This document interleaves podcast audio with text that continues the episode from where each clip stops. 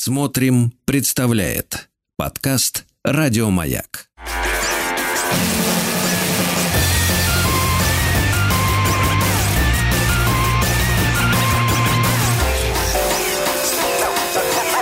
Студия Владимира Матецкого.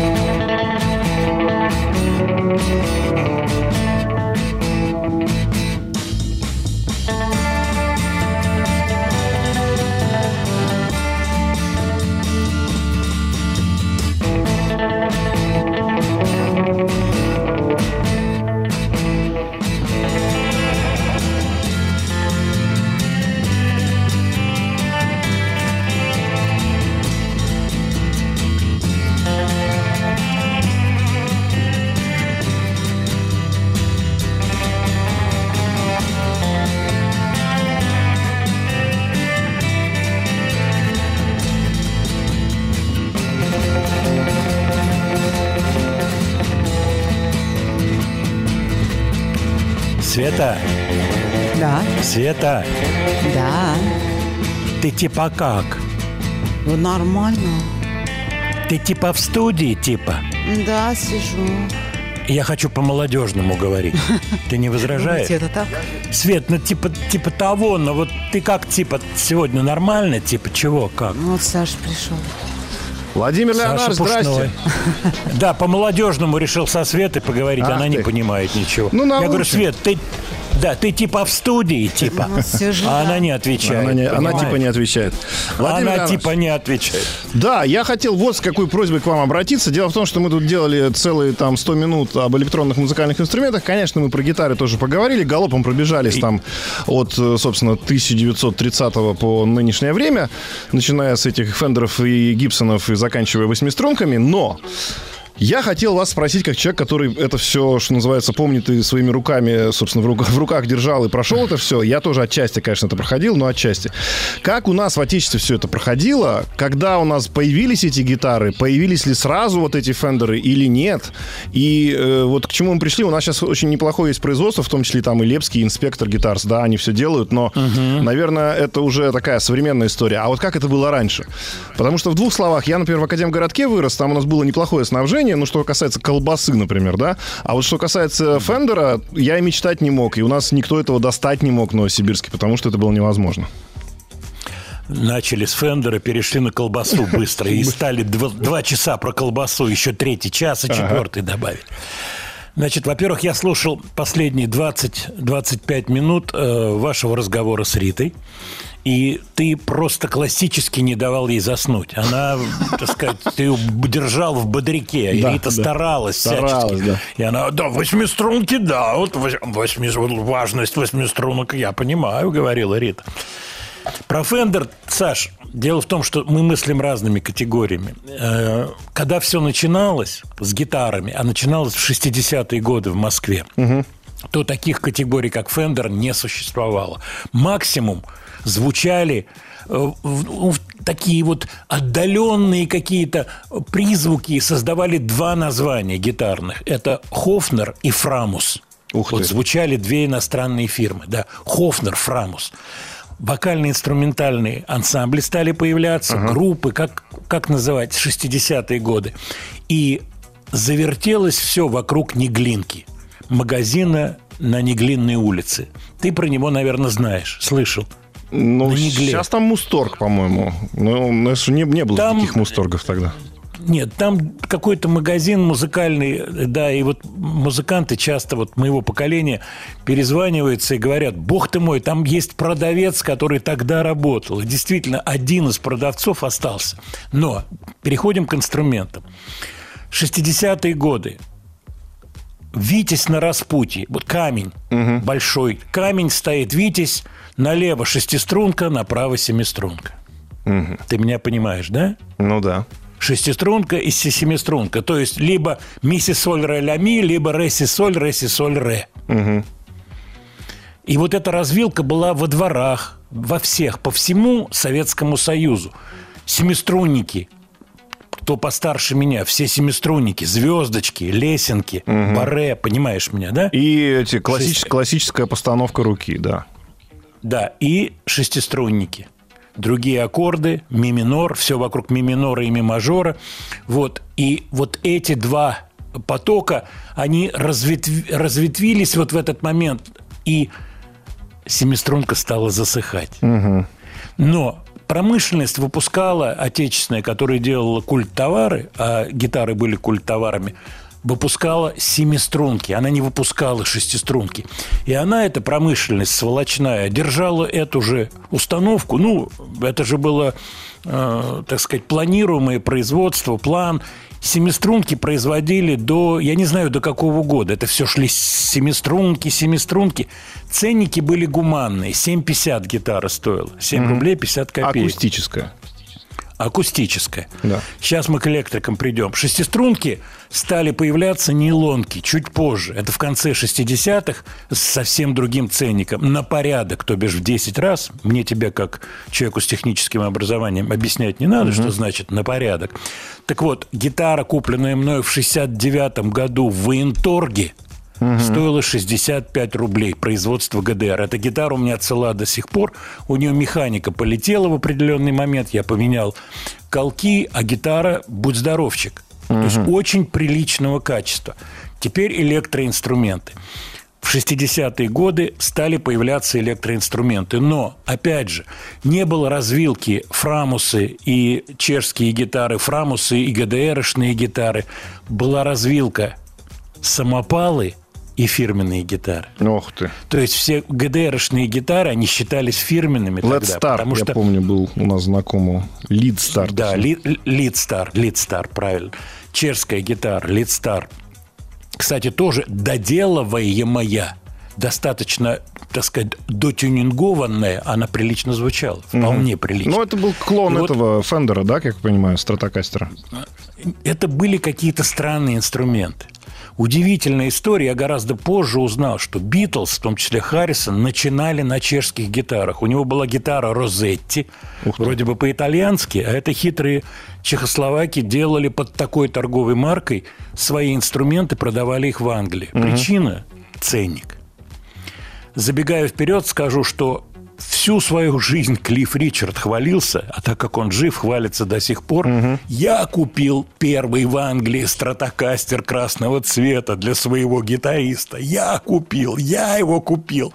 И приходили музыканты английские смотреть на этот стратокастер. Это было в конце 50-х, начале 60-х годов. То есть в Англии эти инструменты тоже были ого-го. Почему? Они были американские, импортные. Но возвращаемся к нам Так. стали появляться ГДРшные гитары. И вот тут началась волна под названием спекулятивная, которая не заканчивалась очень-очень долгие годы. То есть спекуляция музыкальными инструментами. Я свою первую гитару электрическую купил на Неглинке в подъезде.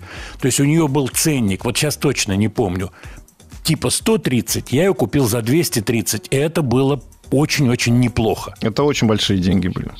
У меня Да. вот, э, ну, рано детство и юношество. У меня знакомый парень в Новосибирске играл в такой группе «Страховой полис», и у него была, как мне казалось, гитара моей мечты. Это была Музима, ну, такая копия Лес Так. Пола с э, синглами, но очень хорошо звучащая. Вот он ее продавал за 200 рублей. 1987 год. Мне сказали, конечно, родители, что таких денег нет у нас на гитару. И вот Нет, до сих пор... большие деньги, да. Но, то есть купить с рук можно было, но нет, в магазине новое нет никогда. Да, и параллельно еще шла спекуляция э, усилителями. И ты наверняка понаслышке или нет знаешь такие названия, как Реген 30 Реген 60 Я думаю, тебе это знакомо. Биак, венгерская Биак аппаратура. я И- видел, да. Да, или Биг, как мы ее звали тогда. Так вот, вокруг вот этих двух наименований, то бишь аппаратурного регенты Биги и гитарного Элгиты Этерны, чешские лидстары, понимаешь меня, да? Вокруг, вокруг, вокруг этого кипели страсти. Потом стали появляться фирменные гитары. Как они стали появляться? Я имею в виду привозные гитары. Это ездящие родители. Вот, и у музыкантов, у кого родители ездили э, за границу, не сразу такие вещи появились, потому что все это соотносилось э, с коммерческой стороной вопроса. Ты меня понимаешь, да? Ну, надо Например, было купить что-то, что называется, из магнитофонов, надо было купить что-то из кассеты, надо было купить что-то, ну, в общем, из шмоток, понятное дело. Да, гитара это было в последнюю очередь. Это надо было прям Да, шмотки. спросить, чтобы вот без- именно как- ее везли, да.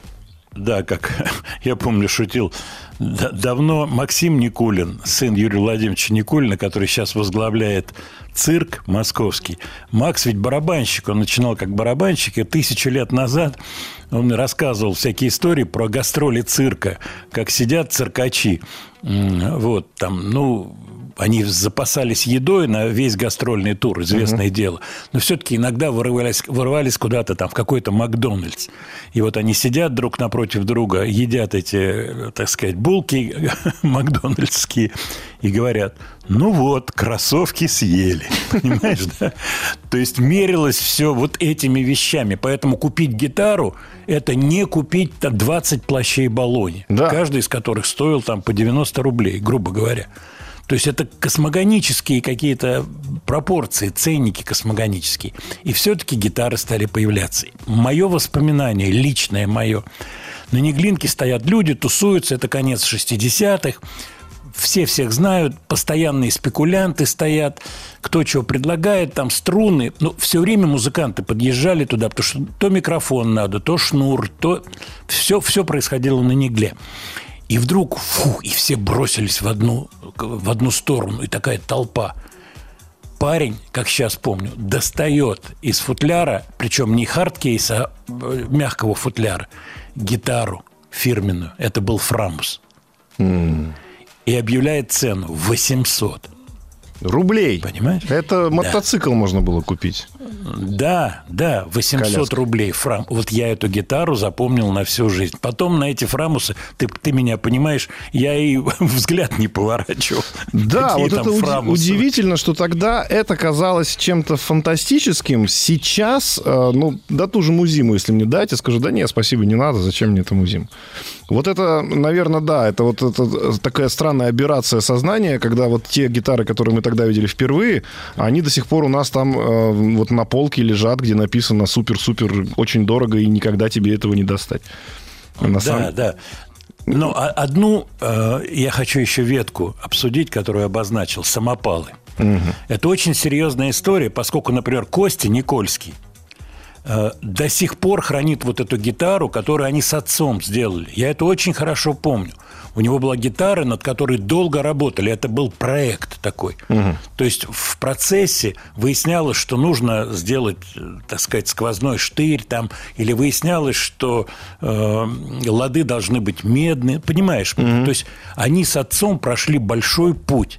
Я просто о чем думаю? Сколько же талантливых людей было в советское время, и которые делали гитары копии. В Харькове делали копии фендеров, э, э, ба- бас-гитары. Я видел эти гитары. Я знаю, кто играл на гитаре не настоящей.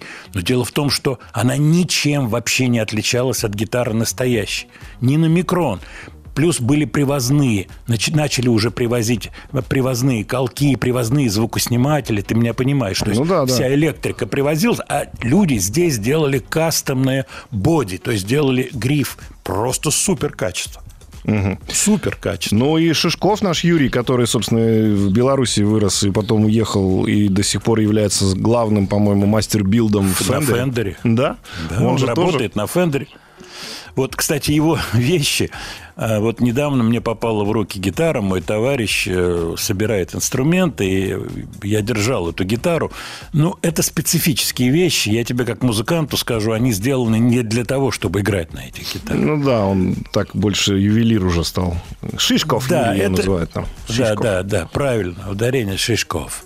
Вот. И это вещи такие, ну, вот эксклюзивные. Он делает там од- один-два инструмента, налепил Сваровский там какие-то картинки, то кому-то в коллекцию. Но так как эта история на весь мир действует, то, конечно, в мире существуют люди, кого это заинтересует, и кто купит это за какие-то там серьезные деньги. Владимир Леонардович, а вот если быстренько, просто мы про это тоже говорили, хочется из первых уст это услышать. А вот что касается синтезаторов, это же тоже был такой страшный рынок, э, наверное, бешено дорогой и тоже невозможный. Очень серьезный рынок. У меня несколько воспоминаний, связанных с синтезаторами, вообще вот вещами такими. Значит, э, это как Антонову принесли Roland SH-1000, SH-1000 синтезатор. Одноголосый, то есть на нем нельзя было две ноты одновременно играть, понятно, Так. одноголосый. И на нем был эффект, какой это год, я затрудняюсь сказать, но это тысячу лет назад, это 80-е годы. Я уж не знаю, какой год точно. И уи, протамента, у глиссанда, у и а меня Антонов попросил с ним отыграть концерты. И принесли на площадку, это был дворец спорта «Сокольники». И вот я это помню, синтезатор, разумеется, он упакован в целлофан, никто его с целлофана не вынимает. Ну, ты-то понимаешь, о чем Ну идет да. речь. Пульты не вынимали из целлофана, я, я не знаю, по-моему, пять лет назад еще в целлофане пульты, и музыканты работали на сцене синтезатор. Ну вот, и стали пробовать этот синтезатор, и он стал, э, сыграл, я не помню, с какой песни Антоновской, сыграл соло на этом синтезаторе. Ну, впечатление потрясающее. Дальше очень важная и интереснейшая тема – это как руководители крупных раскрученных вокально-инструментальных ансамблей получали государственную аппаратуру. Чемпионом здесь был Павел Яковлевич Слободкин, веселый ребят. Это получение динакордов и получение как раз синтезаторов. Я позволю себе, царство ему небесное, называть его Паша, поскольку мы были с ним в очень, так сказать, теплых дружеских отношениях, особенно последние годы его жизни. Вот, так вот, Паша пробивал Юпитеры. У них был Юпитер-6 э, у веселых ребят. У них был фра, это самое, Фарфиса Стрингс. Вот Буйнова Сашку можно спросить, он все это помнит. Родос Пьяно. Он, по-моему, Ямаха Гранд Пьяно пробил. А Потом профиты у них были и То так есть далее. это купить Но- могло только государство, я правильно понимаю? Нет, ну, разумеется, э, крутые люди с деньгами покупали. Ведь была спекулянтская тусовка. Знаменитая вот вокруг, ну, ты это прекрасно знаешь. Она, э, как бы это сказать, примагничивалась к мощным ресторанам, где сидели суперколлективы, и эти рестораны в Подмосковье загородные, где сидели суперколлективы, гуляла э, цеховая публика, гуляли, так сказать, люди, у кого были деньги, и у этих музыкантов, у музыкантов ресторанных была супераппаратура. Это касается не только Москвы. Вот в крутых городах, где у людей были деньги, нефтяники, ну ты понимаешь, да? В ресторанах на точках на этих, на- город какой-то, X, не буду называть, ресторан главный, там, положим, называется «Звездный». В «Звездном» сидит коллектив из харьковских, московских, питерских музыкантов. Маршалы стоят. Маршалы, у гитариста настоящий Лес Пол, там, я не знаю, кастом, у басиста Fender Jazz Bass и так далее. И у клавишника стоит набор клавиш, и они играют в ноль вот этот западный репертуар, за который башляют. И они зарабатывают серьезные деньги. Вот у этих музыкантов, у первых была аппаратура, и вокруг них вот эти спекулянты часто и гнездились, поскольку приезжали клиенты, забирали какие-то вещи, забирали усилители, забирали гитары, и это было мощное движение, и уже пошли сумасшедшие ценники. Почему? Пошла голосовая аппаратура. То есть это голосовые пульты и PA Systems, то бишь это колонки, бины так называемые, э, пошли динамики. Уже в частных руках, например, у того же Юра Антонова была своя голосовая аппаратура, пошли JBL, Алтаки, это название фирм, которые динамики делают, ты знаешь, конечно. Вот, пульты, это серьезные сери... микрофоны, Шура 57. И пошла история. Ревербераторы. У Антонова того же и Халет был, ревербератор, как сейчас помню. Но это, это было очень серьезно. У кого это покупали? У гастро... гастролирующих артистов. В основном у югославов и поляков. Mm. Они уехали сюда приезжали. уже зная, что надо с собой взять, да? Да, эти люди знали все. Эти, особенно вот они знали все. Они знали, что если они продали, например, за рубли, они знали, что на эти рубли они шли, покупали коврики, вот, и эти коврики потом продавали там по 50 марок, а здесь их покупали по 3 рубля. То есть у них были эти все схемы, mm. у этих музыкантов.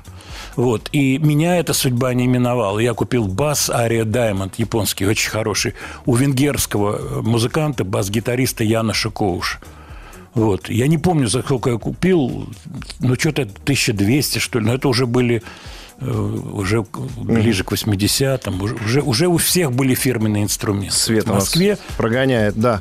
А, Владимир да. Леонардович, огромное вам спасибо. Ну, я думаю, что тема вечная на самом деле, и тут можно говорить и говорить бесконечно про нее. Это мы даже не коснулись не то, что там э, замечательного э, Сазова Ситковецкого, который уже более-менее все это по-человечески наладил здесь, в Москве, и эти трейда, и Мусторга, да. А, Конечно. И... Нет, это раньше гораздо. Это Саша, все, да, это раньше. все еще было раньше. Ну, может быть, кстати, сделать такие действительно на 100 минут уже поговорить об этом в целом. Сделаем, Спасибо. я с удовольствием.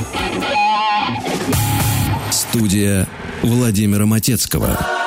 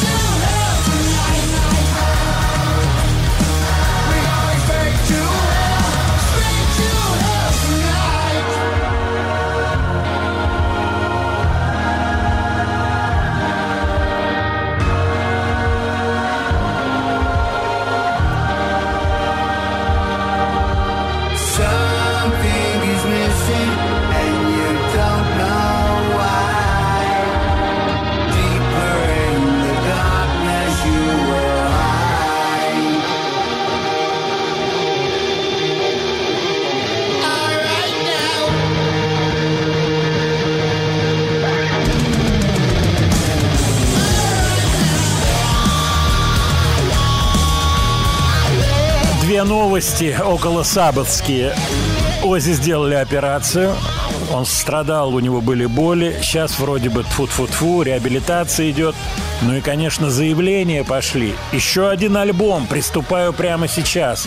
Должно быть три вот этих альбома, последний блок альбомов. Ну, как говорится, дай бог здоровья, но это первая часть заявления. Вторая часть – на гастроли все-таки поеду. Поеду на гастроли, говорит Ози Осборн. Свет, как ты считаешь, потянет? Ну, если спросить у жены, Вот. То потянет. Вот. Вот.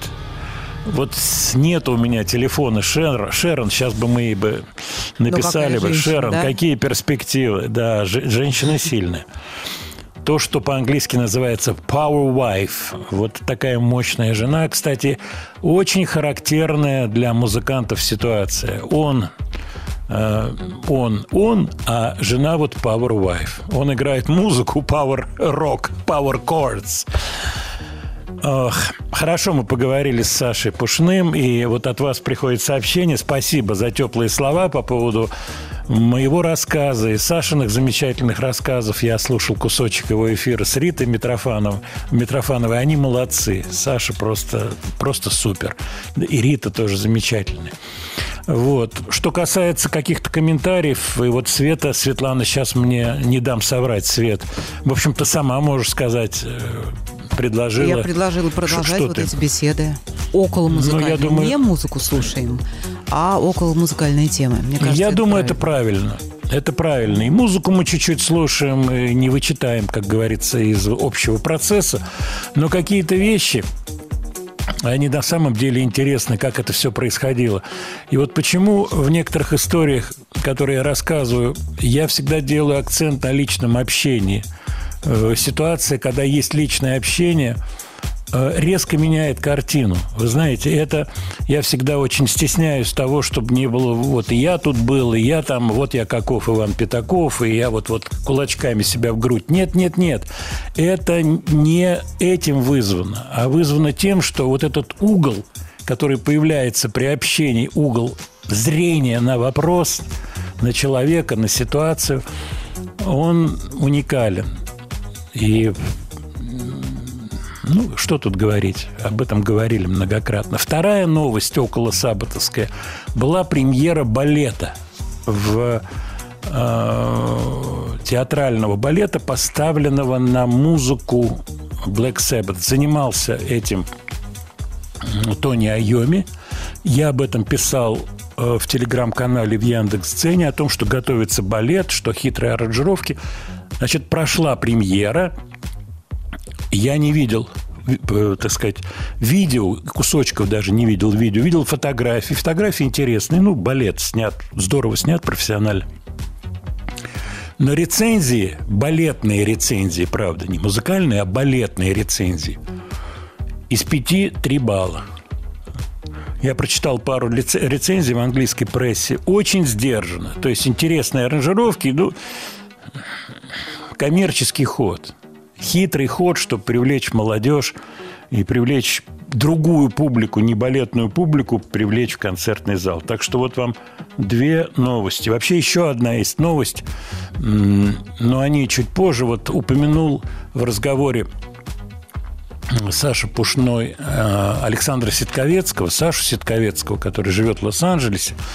На днях, буквально несколько дней назад, он мне прислал ссылочку. Вышла автобиография Дезмонда Чайлда, моего соавтора, человека, с которым я общался и продолжаю общение. Вот. Непростой человек и очень интересная его автобиография. Я пока эту книжку не покупал, я в интернете полистал, и мы сегодня еще вернемся к этой истории. А сейчас давайте в музыке сделаем резкий разворот. О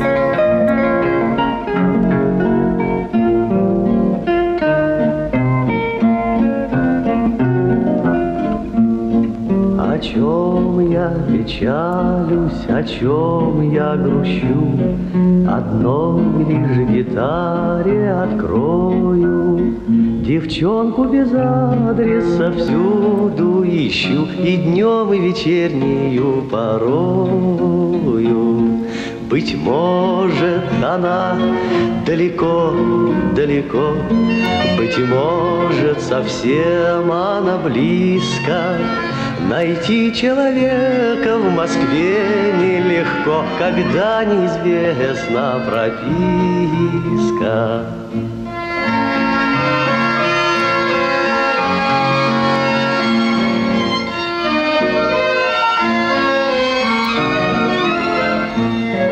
Ах, адресный стол, вы ученый народ, Найдите ее по приметам. Глаза словно звезды и брови в разлет, И носик курносый при этом. Москве отвечает ученый народ, Бессмысленны ваши запросы. Сто тысяч девчонок, чьи брови в разлет, И полмиллиона курносых.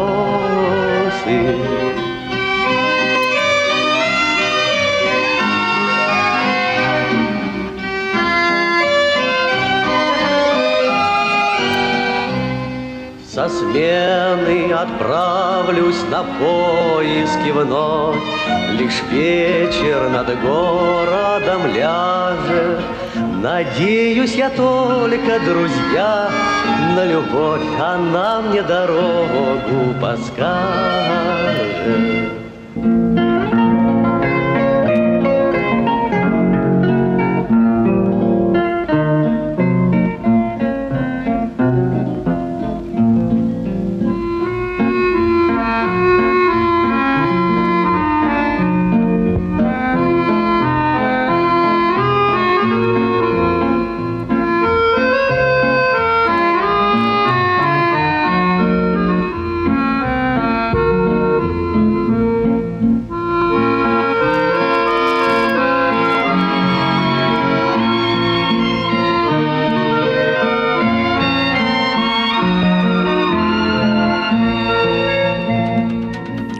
Обожаю фильмы 50-х годов, черно-белые.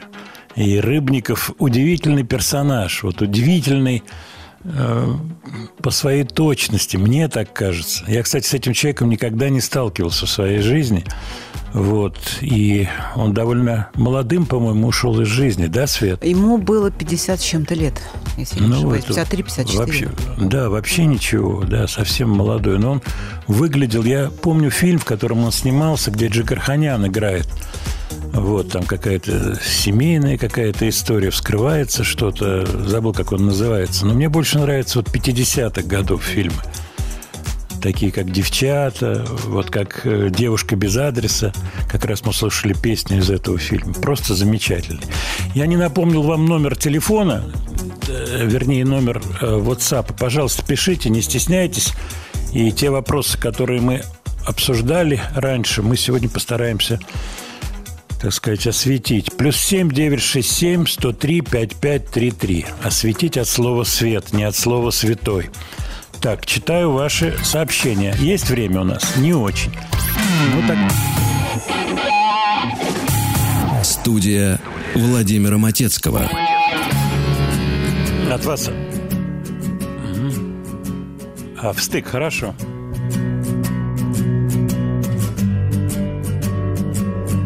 strangers from strangers into brothers from brothers into strangers once again. We saw the whole world but i couldn't see the meaning. I couldn't even recognize my friends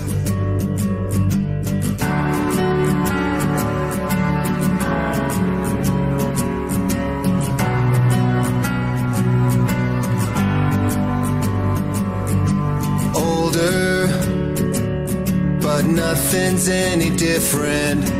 Right now feels the same, I wonder why.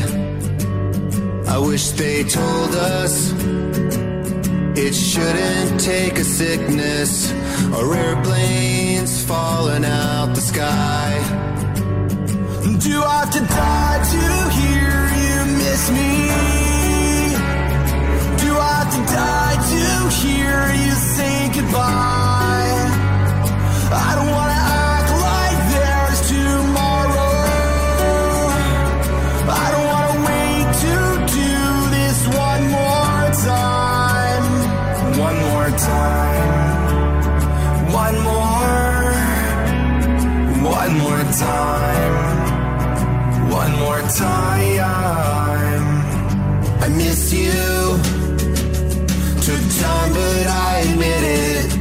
It still hurts even after all these years. And I know that next time ain't always gonna happen. I gotta say I love you while we're here. Do I have to die to hear you miss me? Do I have to die to hear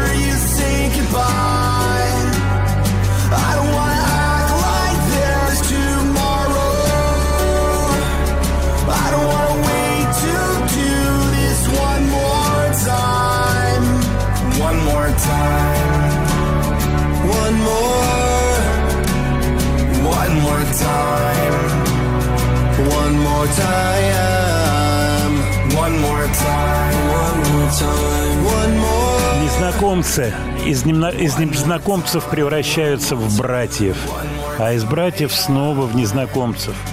Мы увидели весь мир, но я не смог понять смысла. И даже не смог найти друзей. Становлюсь старше, но ничего не меняется. Прямо сейчас чувствую то же самое.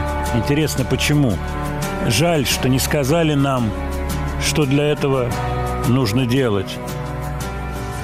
Должен ли я умереть, чтобы услышать, как ты скучаешь обо мне? Должен ли я умереть, чтобы услышать, как ты говоришь мне «прощай»? Это новая песня группы Blink 182 или 182. Blink 182. Замечательная песня, не характерная для группы, просто классная. У них на подходе альбом, который будет называться One More Time, еще один раз по названию этой песни. Я смотрю ваши сообщения по поводу по поводу Рыбникова. Э, бо- Больше было ему лет, чем 52, ближе к 60, да. Просто он выглядел уже пожилым человеком. Вот я вспомнил этот фильм, где он вместе с Джигарханяном, и, по-моему, же там играла Алла Ларионова в этом фильме, жена Рыбникова. Вот. Что касается воспоминаний, например, о фильме «Девчата», то у меня был такой момент, э, я записывал какую-то работу с, э, со Светланой Дружининой, которая играла в «Девчатах». И она сидела на студии, но пока там мы работали, то пили чай, разговаривали, и она вспоминала про фильм «Девчата», какие-то истории рассказывала, связанные с, со съемками. Вот это было очень-очень интересно. То, что называется, из первых рук услышать. Так, смотрю на часы. Мы успеем, Свет, какую-то вещичку поставить да, еще? вполне. Сейчас, одну секундочку, я открою. Я вот зачитался сообщениями наших слушателей. Одна секунда буквально. Так, а вот забавная штука The Muppets. Это такая новелти вещица, песня «Прикол». Как раз нам хватит на кусочек, который у нас остался до новостей. Из э, появления The Muppets на Эд Салливан Шоу, а я позже расскажу, как создавалось это произведение. Вот прикол, но очень здорово сделанный.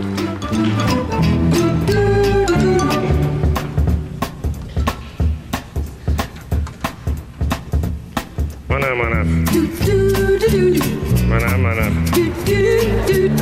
Mana mana.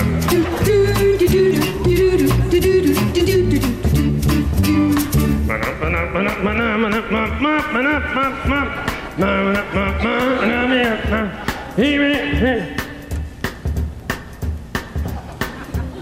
mana mana Mana mana. Mana mana. Mana mana.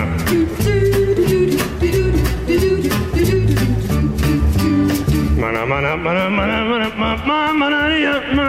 Yeah, me me me me me me me me me me me me me me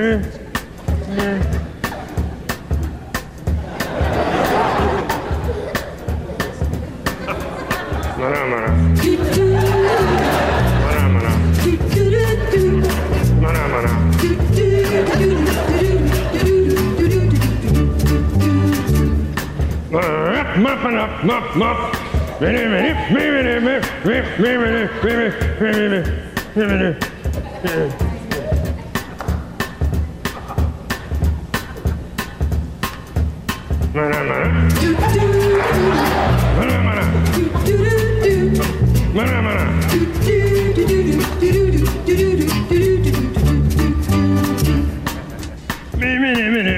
Mama, mama.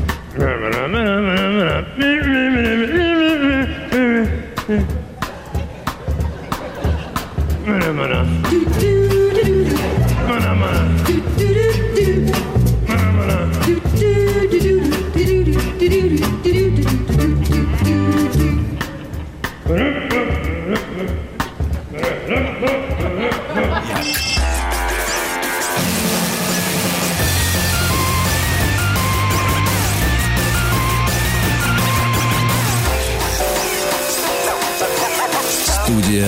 Владимира Матецкого.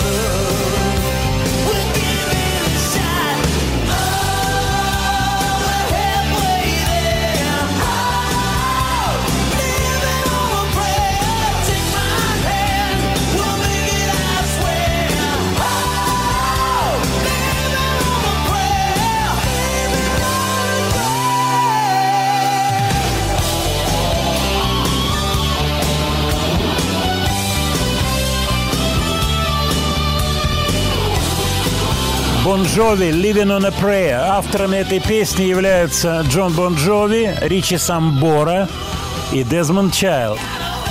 Э, об этой песне пишет Дезмонд.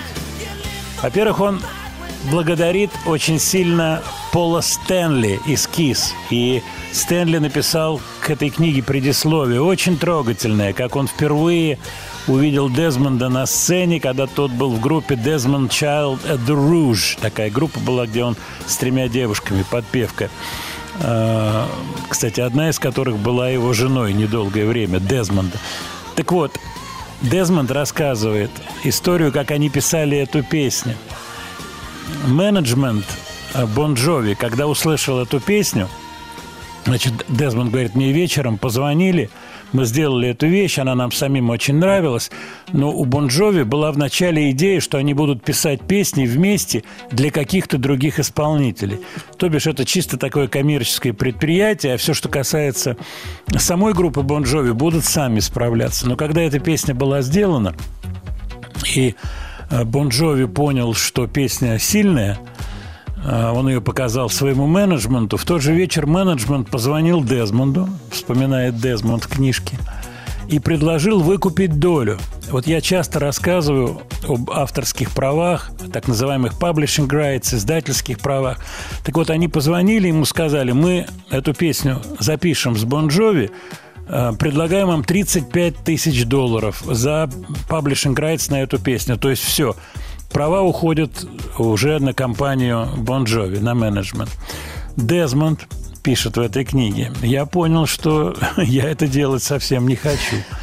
Я повесил трубочку, сказал, да, вот, так сказать, надо мне подумать. И тут же позвонил Бон Джови и сказал, слушай, вот давай, вот чтобы вот этого не было, ты сам звони своему менеджменту, вот мы договорились, мы втроем пишем, вот значок Мерседес знаком, вот три части.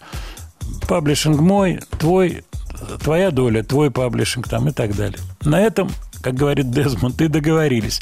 И я могу себе представить вообще соотношение тех роялтис, которые получил Дезмонд Чайлд с этой песни, учитывая бешеную радиоигру. Это было number one хит у Бон Джови песня. Mm-hmm.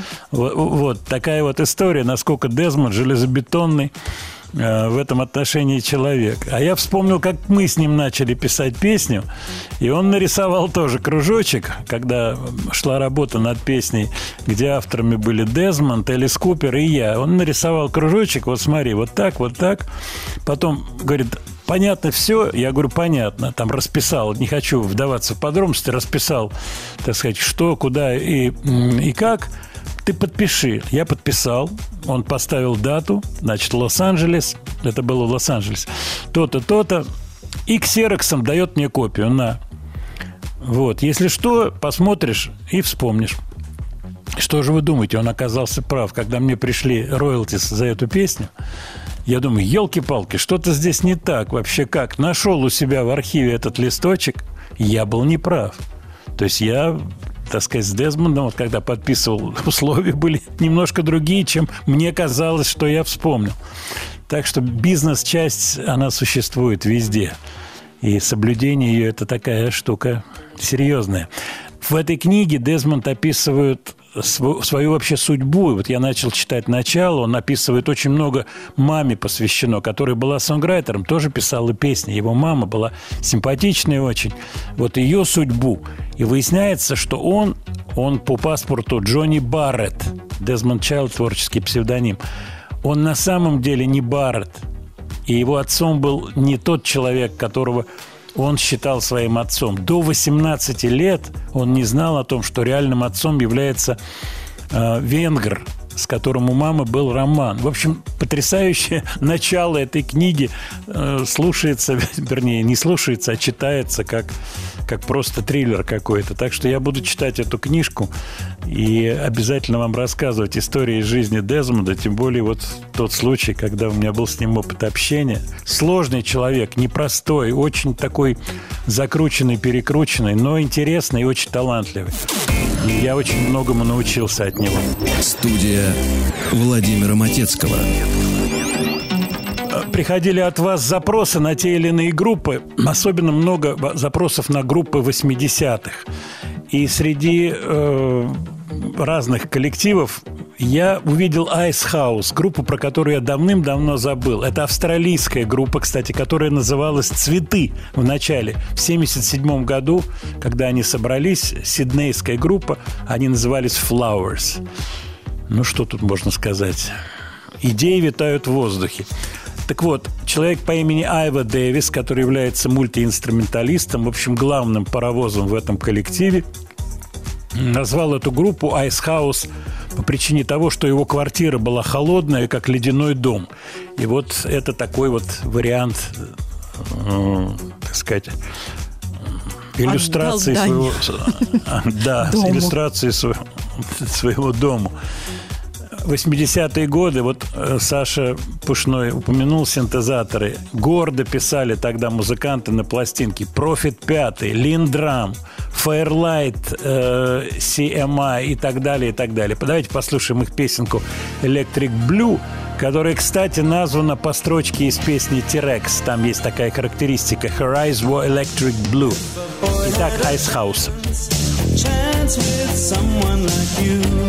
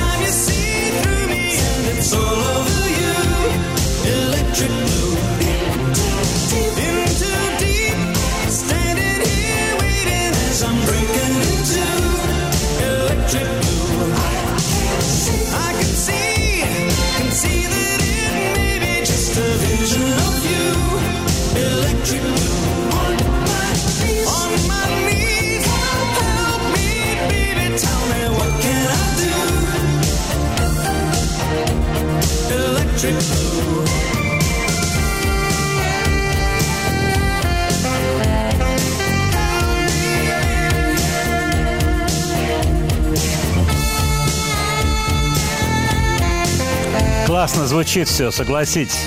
Песня, между прочим, дошла до седьмого номера в билборде. Это большой успех. Это 87 год.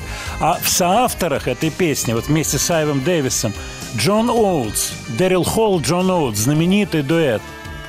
Так вот, Джон Оутс э, написал, э, когда эту песню, то была идея такая, либо запишут ее Ice House, либо Hall Oates были готовы эту песню записать. Это вот по поводу силы тех или иных песен. Дураков нет, что называется, все сразу понимают качество песни. Да, иногда судьбы не совпадают с желанием и не достигают, как говорится, песни нужного уровня. Но вот, вот здесь тот случай, когда все это уже ощущалось. Симпатичная песня, действительно. Вот от вас приходит сообщение. Сейчас буду читать. Так, 80-е годы просто замечательно. Вот Ира пишет, расскажите про Waken Matthew. Сделаю, я себе пометил, спасибо. Так, еще сообщение. Монгольская группа The Who. Э, Мы про нее, Сергей пишет из Новомосковска. Сергей, мы про нее говорили неоднократно, Да, ставили. говорили. Да, был такой разговор. Про Рыбникова очень трогательно. Перебивкой действительно прозвучала э, песня. Так, еще. Сейчас ваше сообщение, одна секунда. Вот из Республики Северная Осетия. Есть российская группа The Hatters. Одна из их песен начинается словами «Here I am on the road again». Понятно, откуда они это взяли у Металлики, Turn the Page. Мне интересно, каким образом делаются такие заимствования. Это нужно согласовывать с правообладателями? Какая формулировка точная, комплименты мои. Если они не дают добро, то менять текст. А если дают добро, то, видимо, это не бесплатно. Хотелось бы услышать ваш комментарий. Э, Вы задаете очень серьезный вопрос. Дело в том, что в каждом конкретном случае, когда речь идет о популярных песнях, э, советуются с юристами. Дело в том, что некоторые строчки являются характерными для этого, только для этого произведения. А некоторые строчки, например, «Я тебя люблю». Что мне, брать разрешение из тех 10 тысяч песен, где есть эта строчка? Разумеется, нет. Мое соображение. Думаю, что «Here I am on the road again» не является строчкой копирайтируемой. Но Here come all flat top, he come grooving up slowly. Строчка из песни Come Together, которую Леннон дернул из песни Чака Берри, если не ошибаюсь. Да, Чака Берри. Он ее дернул, и правообладатель на песню Чака Берри вчинил Джону Леннону иск. Они договорились внесудебно, что Джон запишет в свой альбом «Рок-н-ролл» три вещи из каталога этого человека. То бишь три рок-н-ролла, где права авторские принадлежат тому, кто грозился на него в суд подать. Поэтому вопрос очень серьезный, он очень точный, но в принципе у всего есть хозяин. И вот те, как говорится, не за так сказать, не задействованные, не закрытые копирайтом вещи – это одно, когда они являются PED, public domain, то бишь никому не принадлежат. А когда это копирайтированная какая-то история, будь то кусок из песни, будь то звучание песни, это обязательно необходимо получать разрешение. И вы абсолютно правы в формулировке «у правообладателя», потому что не всегда автор является правообладателем. Свет, вот скажи мне, и я обращаюсь к тебе и, конечно, к слушателям. Тебе знакома песня с припевом «Она собака, она погибла, она восстала». Нет, есть такая песня. Она собака, она погибла, она восстала. Даже ну, красивые слова. Не а я очень. тебе даю сейчас намек, как, как образовалась такая песня. Ты помнишь э, «Мальчик хочет в Тамбов»? Да, песню? конечно. Откуда название Мурат взялось? Насыров пел. Да. Из какой песни? Помнишь? Фирменная А, вещь с испанским текстом. Помню. Как там в оригинале? Мачу хочу тамбор, тамбор барабан. Ну да. Пох- Похоже, Что-то да. такое, да? Похоже, А так да. вот, давай ставь песню и прислушивайся к припеву. Она собака, она погибла, она восстала. Now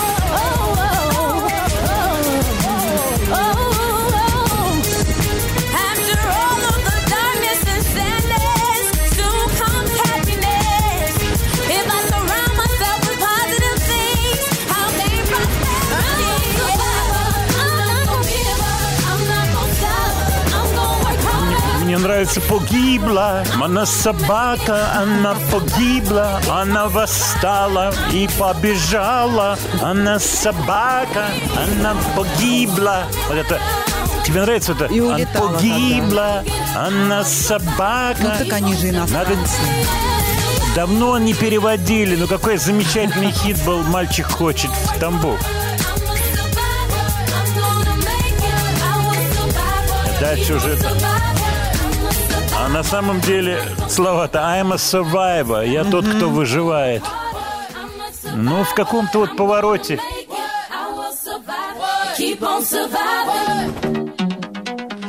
Ох, собака погибла. Надо делать вещь на русском языке. Так, от вас приходит много сообщений. Так, по поводу тех или иных артистов, э, ну, мы на маяке.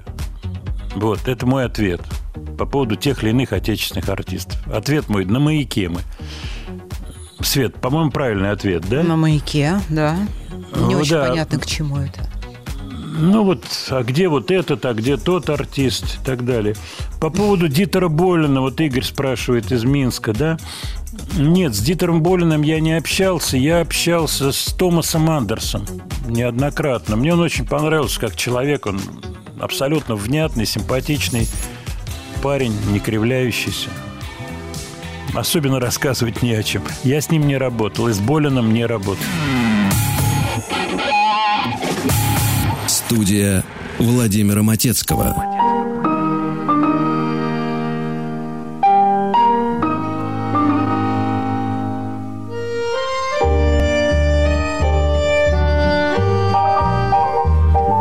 До свидания, белый город с огоньками на весу. Через степи, через горы мне на речку Бирюсу. Только лоси славят в трубы там сибирскую весну. Только валят лесорубы там ангарскую сосну, там, где речка, речка Бирюса, ломая лед, шумит, поет на голоса.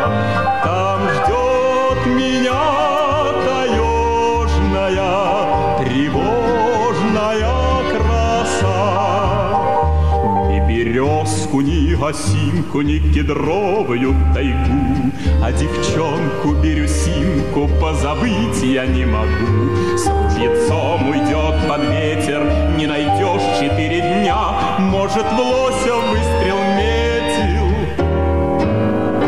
а ударил он в меня там, где речка, речка Бирюса, ломая лед, шумит, поет на голоса.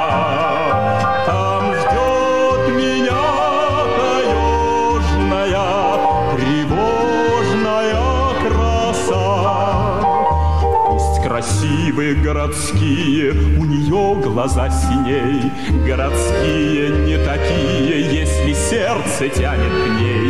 Перед этим синим взором я как парус на волне, То ли ее вести мне в город,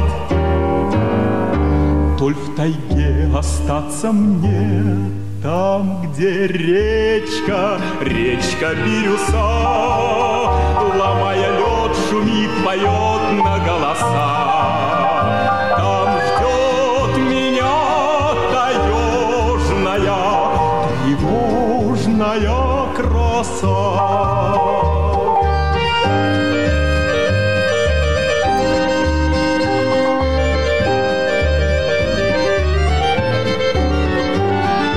Вот строчка «То ли ее вести мне в город, то ли в тайге остаться мне». А девушку, если спросить, вот как ты думаешь? Никаких в тайге. Здесь Вот надоело. Здесь молодец. комары. Давай припевчик еще послушаем. А, хорошо. Ломая лед, шумит, поет на голоса.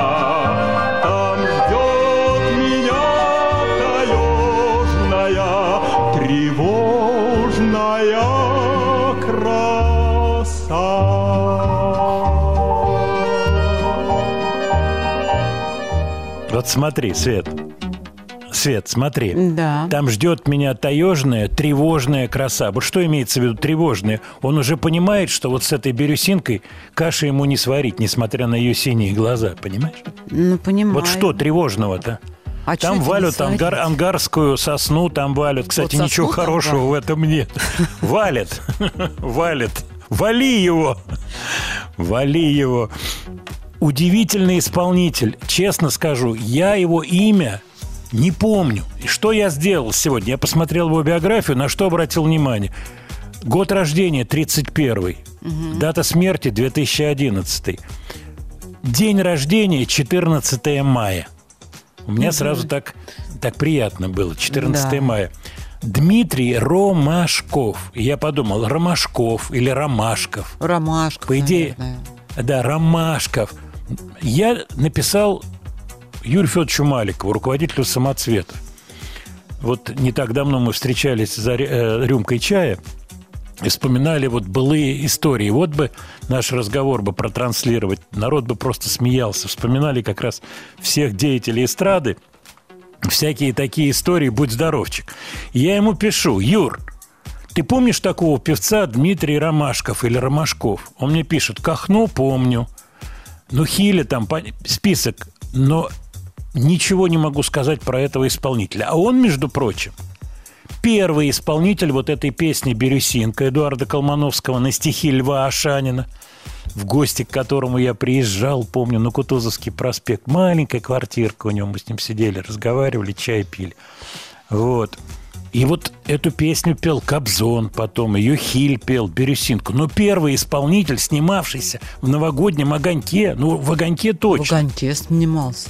Да, Дмитрий Ромашков вот или не- Ромашков. Вот, Свет, у меня к тебе просьба. Ну, я даже не знаю, есть ли сейчас Дайте я редактор, кому... посмотрю. Да, ну, да, так сказать, ссылочку можно даже там. Вот, пожалуйста, все. И речка Бирюса, протяженность 1012 километров, приток Ангары. Пожалуйста, валят лесорубы, там ангарскую сосну. Куда эта сосна идет, не в Китай ли, надо проверить. Ты понимаешь Тогда меня, нет. да? Тогда нет, а, а сейчас нет. Вот, вот узнаю Смоленскую площадь. Узнаю. То ли ее вести мне в город, то ли в тайге остаться мне. Ничего себе дилемма, а?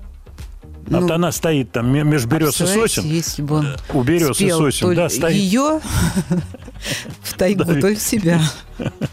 То ли себя в тайгу. А она уже себя видит на Кутузовском проспекте, между Ну, прочим, конечно. понимаешь? Ну, хотя бы на Бирюсинка. Ленинградке. Ой, смотрю сообщения наших слушателей. Значит, по поводу тех или иных коллективов. Я себе все отмечаю. Вот без подписи... а Нет, Серега подпись. По поводу Дос Мукасан, казахов. Отдельная тема, вот эти пластинки, которые мелодия выпускала, интересные, этнические. Это целая история. Мы давно, кстати, не звонили э, руководству фирмы «Мелодия». Э, Вот, мы, мы это сделаем. Я сейчас себе помечу. Да, и потом тут метился по поводу, метился в лося или в лося, а попала пуля в меня. та да да да метил, прум, прум, прум. Надо же было один, что получается три выстрела. Прум, прум, прум, а попало там меня. Вот как ты считаешь, надо было да-да-да-да, метил, пауза. А попал вдруг, вдруг Ну, Это меня. была бы уже театральная постановка. Ну так это прекрасно было. Зачем три удара? Трам, трам, трам. А, крик. Да. Давай попробуем сейчас сделать. Тра-та-та-та-та-та, метил. Ты давай. А, А, метил. Буф. Давайте Ну, на песню. почему ты а-то не... Почему ты а-то не делаешь? А какую песню, если не Битлз, Свет? Какую Тоже песню, верно. если не... Мне присылает приятель ссылку. Вов, вот я тебя прошу, прочитаю. э, Ссылка в Ютьюбе. Большой рассказ, насколько переломным была сессия звукозаписи этой именно песни. Я честно прочитал эту ссылку. Paperback writer.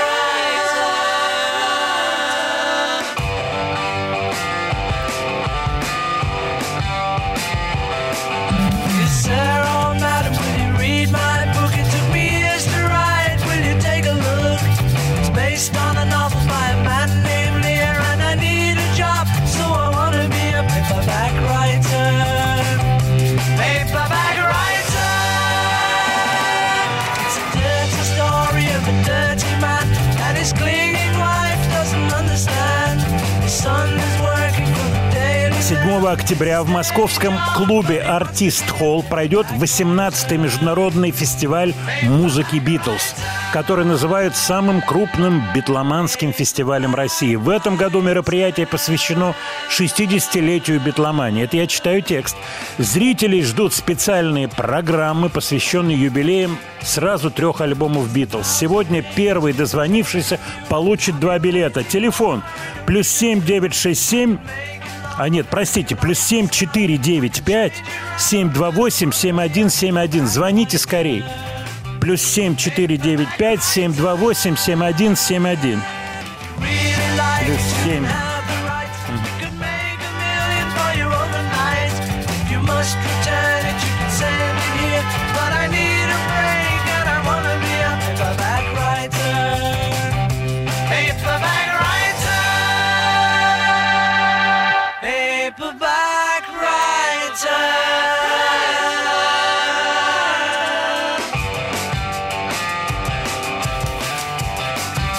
Добрый день. Владимир Ильич, приветствую вас. Здравствуйте. Здрасте, как вас зовут? Меня зовут Илья. Илья, пойдете на Бетловский праздник? Безусловно, с огромным удовольствием. Хотите Спасибо. Бетловский вопрос? И- и- или не надо вопросов Бетловских? А, А давайте не я страшно боюсь опозориться, поэтому если можно скипнуть эту Мы тему, дарим. то просто пойду на концерт. Все, скип, скипаем, как говорят в народе. Студия Владимира Матецкого.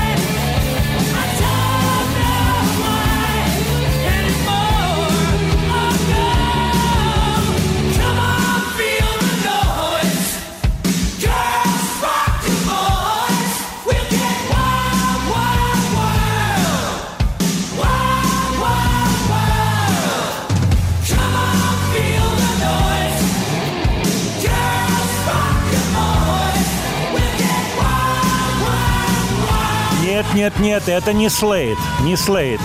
И если вот от вас приходит множество сообщений, кто такие, почему не знаем, я думаю, игра на гитаре сразу подсказала вам, что это не Слейд. В Слейд некому было так играть на гитаре. Это группа Quiet Riot. Я думаю, определилки подсказали. А значит, на гитаре Рэнди Роудс, тот самый, который потом работал с Оззи, и тот, который безвременно погиб в авиационной катастрофе, решив пролететь низко над турбасом. Оззи, к сожалению, разбился. Рэнди Роудс, замечательный парень, потрясающий музыкант. Решил поставить вам э, их песенку, кавер. Они записали этот кавер 10 лет спустя после Slade. Slade 73 год, Quiet Riot 83 Кстати, песня дошла до каких-то хитов. Сейчас посмотрю, до какого уровня, до какой позиции она дошла в Billboard. До пятой. Серьезный успех. На бас-гитаре Руди Сар заиграл тоже человек, который сделал позже карьеру. Вообще Quiet Riot отдельная тема и интересная тема. Коллектив такой интересный. По поводу финского рока. э, На днях я написал в телеграм-канале в Яндекс.Дзене. Кстати, слова и музыка Матецкого. Посмотрите, там буквально пару дней назад по поводу группы Лорди, интервью с ее шефом мистером Лорди, который по-прежнему в костюме, все строго соблюдает. И пришло много сообщений по поводу того, что вот в Финляндии типа рок-музыки нет. Ну, нельзя так говорить. Ни в коем случае. Во-первых, список популярных, ну, серьезно популярных, то бишь, когда популярность выходит за границы Финляндии коллективов, она велика. Это и Хим, Rasmus, э, 69 Eyes, хотел сказать 69 Eyes, Апокалиптика, э, Ленинградские ковбои, Children of Bodom, ну, это немного другой жанр. Ханой Рокс была очень мощная группа. Потрясающая Сильюн Вельет, на концерте, который я был в Москве. Просто они меня сразили, я рассказывал. Nightwish, Майкл Монро, помню, у меня были пластинки Попеда. Это переписанное неправильно слово «победа», «победа». Як Йоала мне про них впервые рассказал, я помню про этих финнов. Шаман финский, э, Stratovarius, э, Tabula Rasa, Von Hertzen Brothers. Э, Вообще список мощный очень. И я могу сказать, что эстрадная музыка финская очень-очень сильная. Да, она, конечно, уступает, например, шведской, и шведские коллективы, и эстрада шведская гораздо мощнее, сильнее, но у них мощная, например, эстрадная волна на родном языке. В Финляндии вот у нас есть слушатели из Финляндии, они сейчас кивают головой, знают слово «хумпа», вот, финское. Вообще много музыки очень, такие музыкальные очень финны, поэтому то, что там ничего нет, это неправильно. Так, смотрю дальше ваши сообщения. Как же хорошо прозвучали Битлз. Ну вот, мне товарищ присылал, что запись была сделана... Ну, я, в общем-то, про это читал неоднократно, что и бас накрутил Пол Маккартни погромче. Удивительная история. Я случайно сегодня наткнулся на маккартневское исполнение на концерте Пейпа Бэкрайта. Вот недавний тур, ну, как недавний, сколько там, лет пять, наверное, еще доковидный тур его, где он поет Пейпа Бэкрайта, играет на гитаре, кстати, на сцене. Вот. И вот сегодня мы еще раз, разок послушали эту песню. Так, смотрю на часы. После новостей продолжим наш разговор.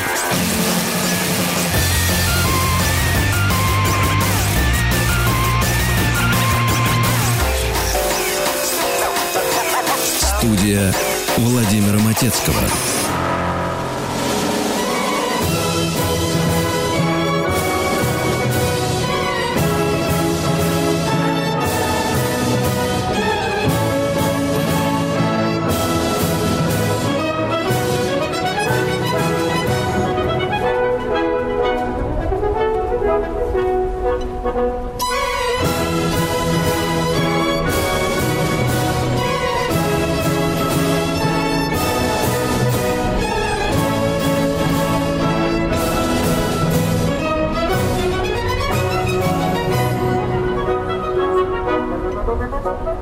Thank you.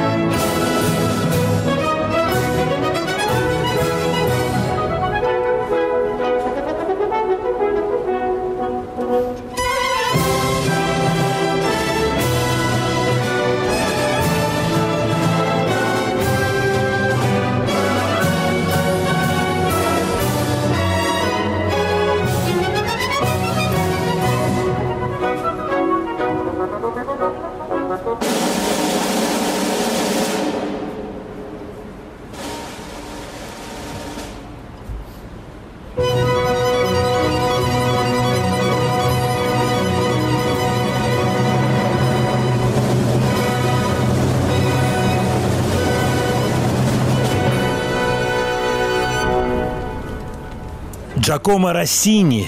Прекрасная музыка.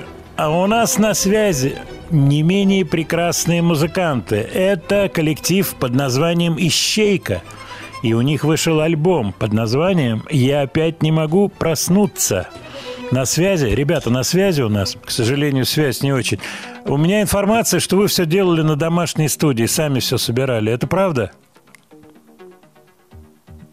Не Давайте получается. попробуем еще перезвонить. Давайте, давайте, да, мы сейчас попробуем. Удачной давайте связи. поставим пока песенку ребят. Она называется как их альбом. Я опять не могу проснуться. Группа Ищейка.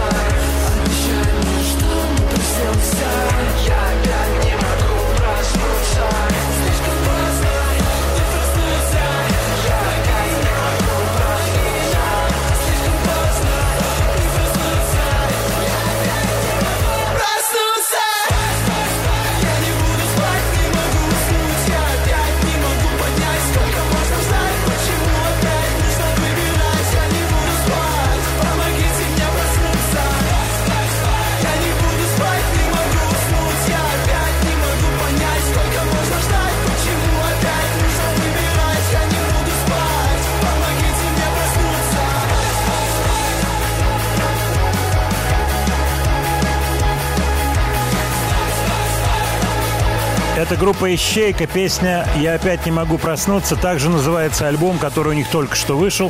Попробуем связаться с ребятами еще раз. На связи, ребят. Добрый день. Ну, смотрите, я на связи, и сейчас Ваня подключится. Вот. И Хорошо. Готовы, готовы Это, это Ле- Ле- Леонид, если не ошибаюсь, Иван да? есть? И Иван Да, есть, всё верно. отлично. Да, у меня вопрос м, первый. Во-первых, хочу сказать, что прилично все звучит. Я вас поздравляю с релизом. Э, Мне сказали, что вы писали все сами и своими руками делали это на домашней студии. Так ли это? Расскажите, как вы писались, где, что и кто у вас это все продюсировал?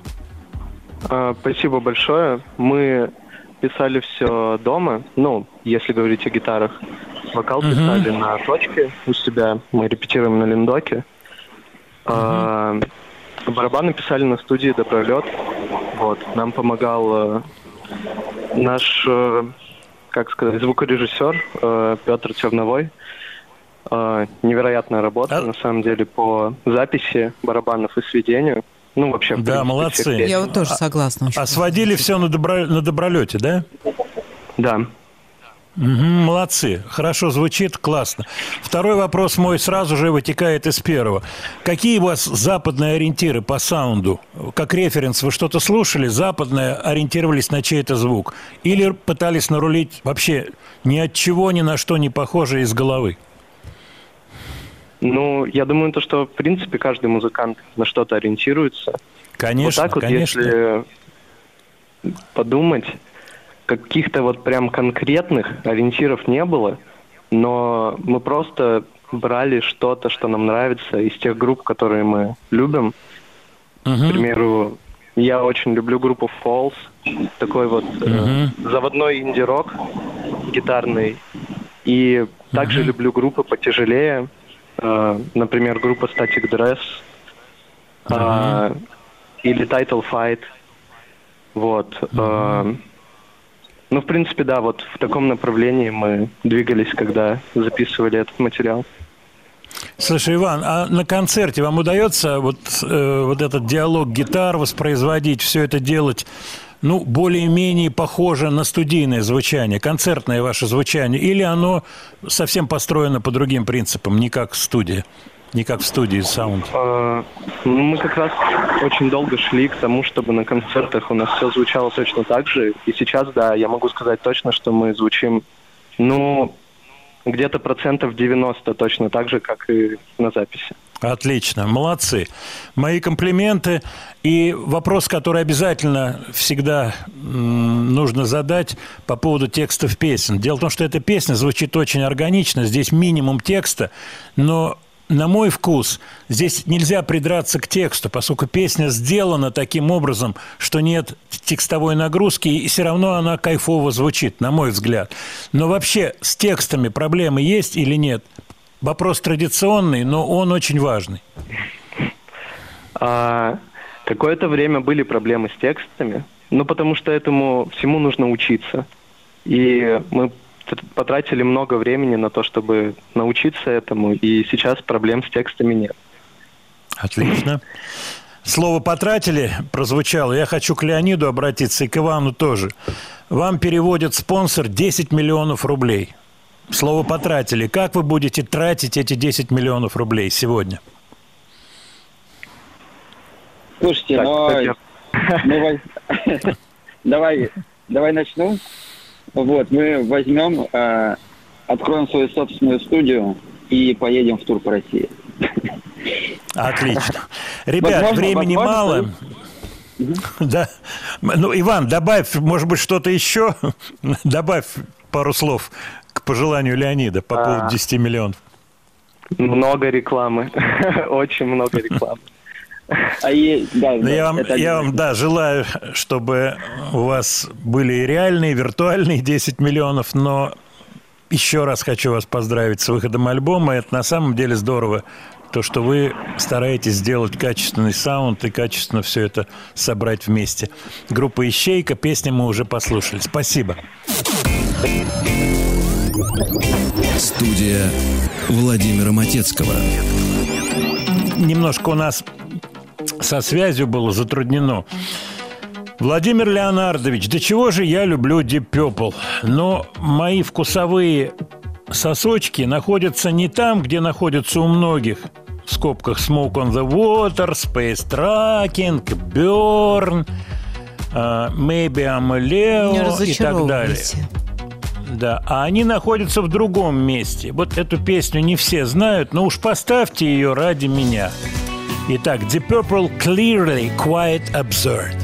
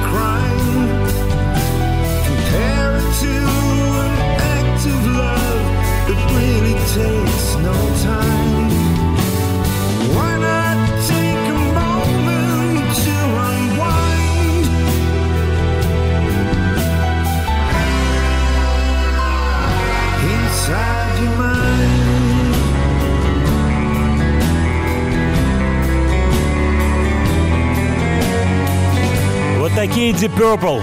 Я действительно эту песню не помню.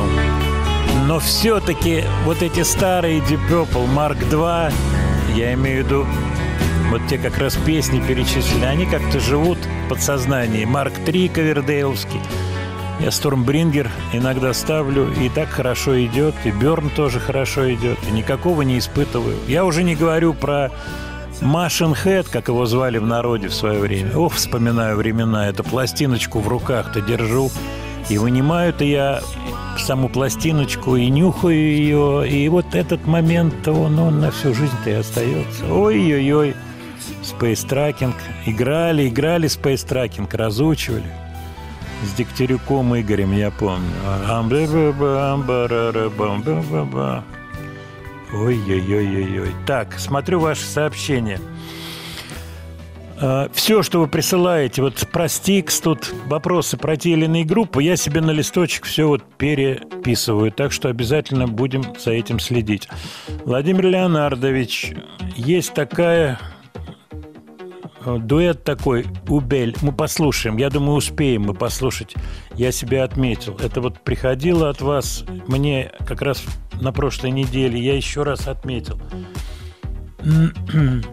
Так. Royal Thunder. Есть такой коллектив. Вообще их двое, по-моему. Это вот девушка, бас-гитаристка. Безумная абсолютно. Безумная, но интересная. Вообще, когда вдвоем, мне всегда любопытно, как они на гастроли ездят. Может быть, подыгрывает кто-то, сидит там за кулисами или под сценой. Такие вещи практикуются. Сейчас, кстати, везде в западном шоу-бизнесе идет очень напряженная дискуссия по поводу использования плейбеков, то бишь подпевок и так далее. И выясняется, что невероятное количество коллективов этим пользуется. И те, кто не пользуется, жутко напрягаются на тех, кто это делает. Жутко напрягают. Я вспоминаю наши разговоры у нас. Фонограмму пишите на билете, концерт под фонограмму, не писать и так далее. Ну, конечно, для тех, кто поет и вокалистов, вот сейчас слушаешь того же Пола Роджерса, который, кстати, на этой неделе вдруг дал интервью и признался, что у него были strokes, так называемые удары, то бишь микроинсульты. Причем неоднократно в 16-19 году. И он пишет о том, что он боялся, что он вообще не то, что там петь не сможет, а ходить не сможет. Парализация была частичная. Вот, конечно, возрастные люди, что тут можно сказать? Тем более нагрузка на вокалиста – это очень серьезная штука. Не всем удается голос сохранить. Но вернемся к Royal Thunder. У них в этом году вышел в июне, если не ошибаюсь, новый альбом, который красиво так оформлен. Такая симметричная, красно-черно-золотая, симметричная графическая картиночка с какими-то масонскими, как минимум масонскими знаками. Я вас заинтриговал. Royal Thunder. I'm gonna search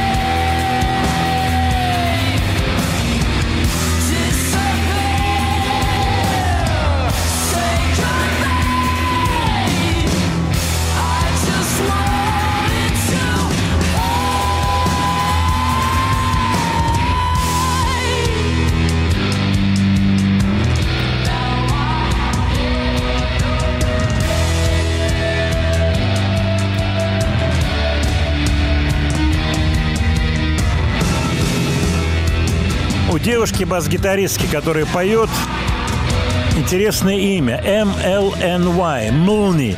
Как мыльный Мылни. Но после М нету гласной. Мылни. То есть типа Мкртыч. Вот такое у нее имя. Мылни Парсонс. И в конце не S, а Z. Такой хитрый мисспеллинг. Я пытался про нее найти информацию. Особо ее нет. Группа сама из Америки. Они из Атланты. Вот. И альбом, который вышел в этом году, называется вот дизайн которого мне понравился. Вы можете открыть, посмотреть. Rebuilding the Mountain. А, Заново отстраивая гору. Я бы так перевел. Rebuilding the Mountain. О чем идет речь, не знаю.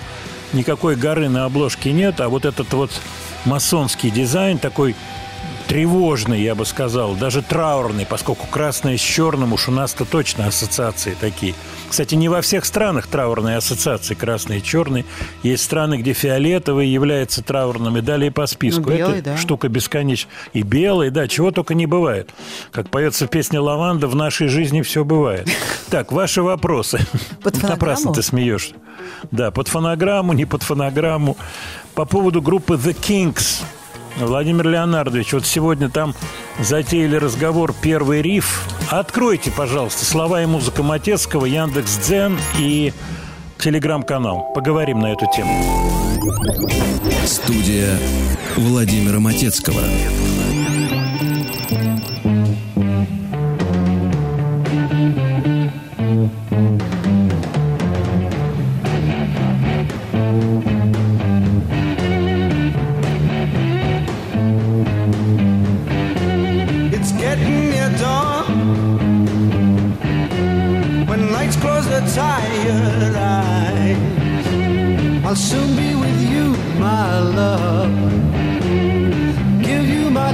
Surprise. I'll be with you, darling, soon. I'll be with you when the stars start falling.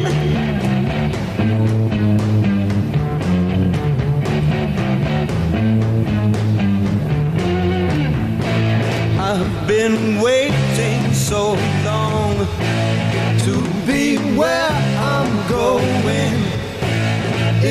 the sunshine of your love.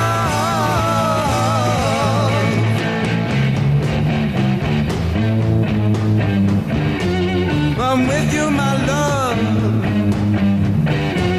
The light shining through on you. Yes, I'm with you, my love. It's the morning, just we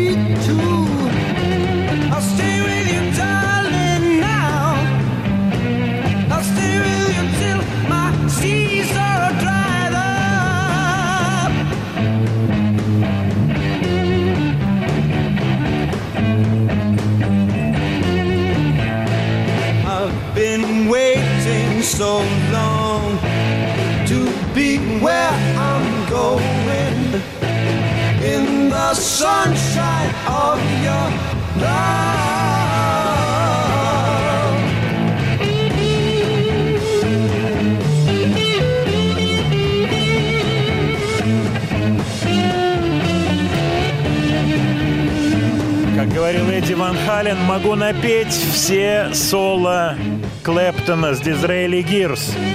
Аналогично могу сделать и я. Но не будем это делать.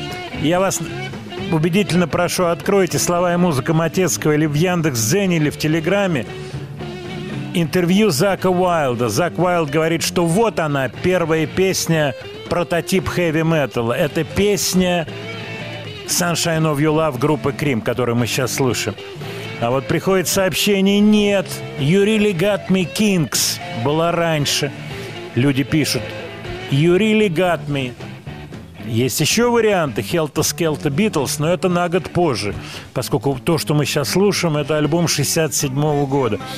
У меня с ним столько всего связано, поскольку у меня был товарищ, который ну вот просто всю жизнь свою выключил и вот слушал альбом Дизраэли Гирс. Ему не было скучно, абсолютно не было скучно. Вот такая была история.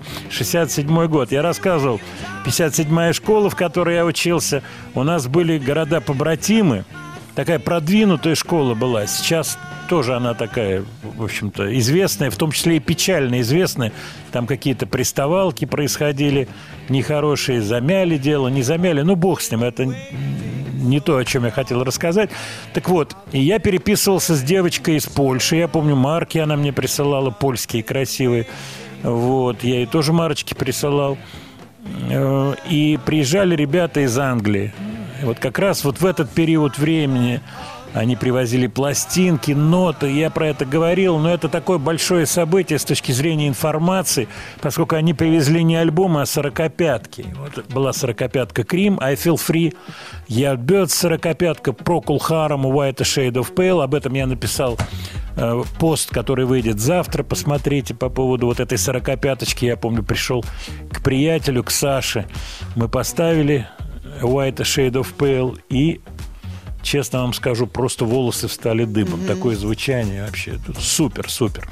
Что касается вот этих рифов бесконечных и про родителей, кто был первым, а, я принимал участие в неоднократных спорах, ну, в компании за столом, там, вместе с Градским и так далее. Вот всей нашей компании плюс-минус там 2-3 года. Вот первая группа была вот «Красные дьяволя». Да какие «Красные дьяволя»? А вот «Сокол». Да вот мы, а мы играли в КМе, в кафе «Молодежное», а вы не играли, а мы «Битлз» уже играли, а мы в таксопарке репетировали, 66-й год, а мы в 65-м уже. Ух, вот эти разговоры, кто же был первый. Причем интересная штука. Многие воспоминания, если не все, это... э, перед- перед- передвигаются даты глубже. То бишь, вот мы там в 65-м году. Какой 65-й? Вы играли э, песни Битлз, пластинки там 68 Да, точно. А значит, не 60. Ух ты, да, не 60. А я у меня ощущение, что 65-й. Вот зима была, вот помню, зима-то. Ой-ой-ой-ой-ой-ой. Ваше сообщение по поводу фильма, в котором играл Игорь Джигарханян и э, Николай Рыбников. Это фильм «Круг». 72 года. Абсолютно правильно. Сбруев там играл. Вот этот фильм, кстати, черно-белый был. Точно. Хотя, может быть, его раскра... вряд ли его раскрасили. Он не был таким хитовым фильмом. Я хочу Михаила поблагодарить из Карелии. Он прислал. Точно, круг, но только там не Ларионова играла, а не Маляева, по-моему. Женскую роль играла не Маляева. А мне нравился фильм «Два билета на дневной сеанс», который пораньше был где-то 60-е годы. Я его смотрел в кинотеатре художественный, я помню. Ух, обсуждался этот фильм в школе «Два билета на дневной сеанс». Вот кто удивительный по поводу внешнего вида, это Сбруев, Свет. Согласись. Да, согласна абсолютно. Он Вот Збруев. такой. Да, Сбруев просто не изменился вообще. Вот, вот это вот Дариан Грей, Это натуральный. Владимир Леонардович, вы упомянули Убель. Да, я упомянул этот дуэт. Это брат и сестра.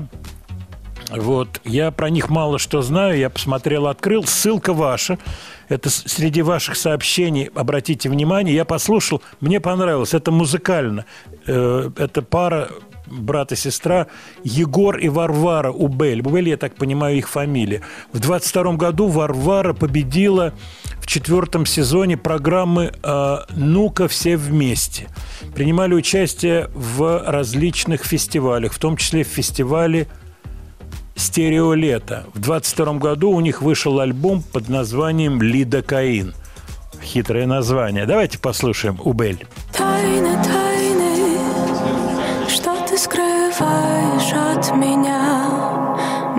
Не все нормально, не все нормально. Тайны, тайны, а ты думал, я не узнаю? Милый, это же гениально.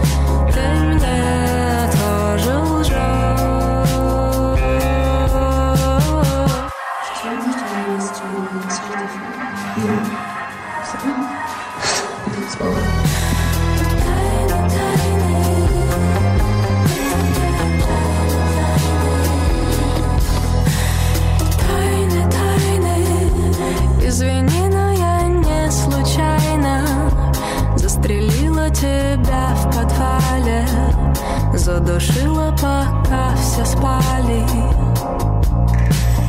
Тайны, тайны. Студия Владимира Матецкого. одновременно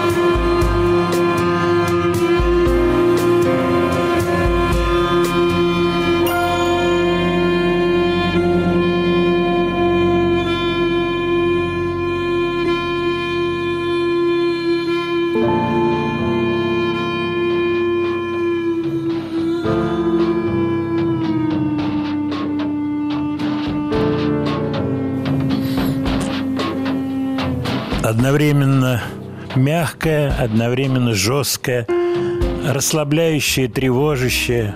Вот это музыка, которую я специально готовил на финал нашей программы, скажу вам честно. Думаю, вот как раз то, что нужно. С одной стороны, пятница вечер, а с другой стороны, и новости, и все. Наша жизнь непростая. Спасибо вам за теплые слова, которые вы пишете. И все коллективы, которые вы упоминаете, я их себе выписываю. У меня вот сейчас образовался уже такой списочек. Я держу в руках ручку, выписываю себе. Спасибо, большое спасибо вам. А, не успел, что не успел? Ну, Бойд Джордж объявил, что он напишет автобиографию «Карма», название. Вспоминаем песню «Карма Камильон», помните? В которой будут раскрыты какие-то невероятные закрытости в этой книге, такой анонс. Ребенок родился у Джолин Торнера, мальчику 72 года или 73, примерно так. Вот. э, Жена Майя Козырева из Минска. Сына назвали Маттео. Тео, Тео, Бог. Подарок Бога, наверное, так. Маттео. Какие еще новости? Да много всяких новостей, вот я смотрю, музыкальных. Про Дезмонда Чайлда, я думаю, будем говорить. Э, Я давно с ним не списывался, он как-то мне присылал различные истории, живет в Нэшвилле. Вот интересно, да, действительно, вот от вас приходит сообщение, интересно его автобиография. Ну, те, кто читают по-английски, могут заказать эту книгу или в электронном виде, или в хардкавере она вышла, эта книжка. Посмотрите в интернете, интересная штука. Кстати, он многому очень меня научил с точки зрения взгляда вообще, философского взгляда на музыку и на понимание того, что такое сонграйтинг. Он вообще удивительный человек с точки зрения вот умения сконцентрироваться. Такое великое умение, несмотря на обстоятельства, не- несмотря на то, что происходит вокруг, вот точно делать то, что надо, вот идти к цели, не оглядываясь, не обращая внимания на какие-то побочные обстоятельства и так далее, и так далее. Так, Джолин Торнер, да, вот от вас приходит подтверждение, что у него ребенок родился. Я не знаю обстоятельств, то бишь родила она родила или это какой-то выношенный ребенок. Ничего не могу сказать по этому поводу. Дай бог здоровья ребенку и счастья супружеской паре. По- Спасибо. Спасибо за теплые слова. До следующей пятницы. Дай бог вам здоровья, замечательная погода. А говорят, последние буквально деньки. Завтра еще, по крайней мере, в Москве, завтра еще будет солнышко. Гуляйте, отдыхайте, радуйтесь жизни. Всего хорошего.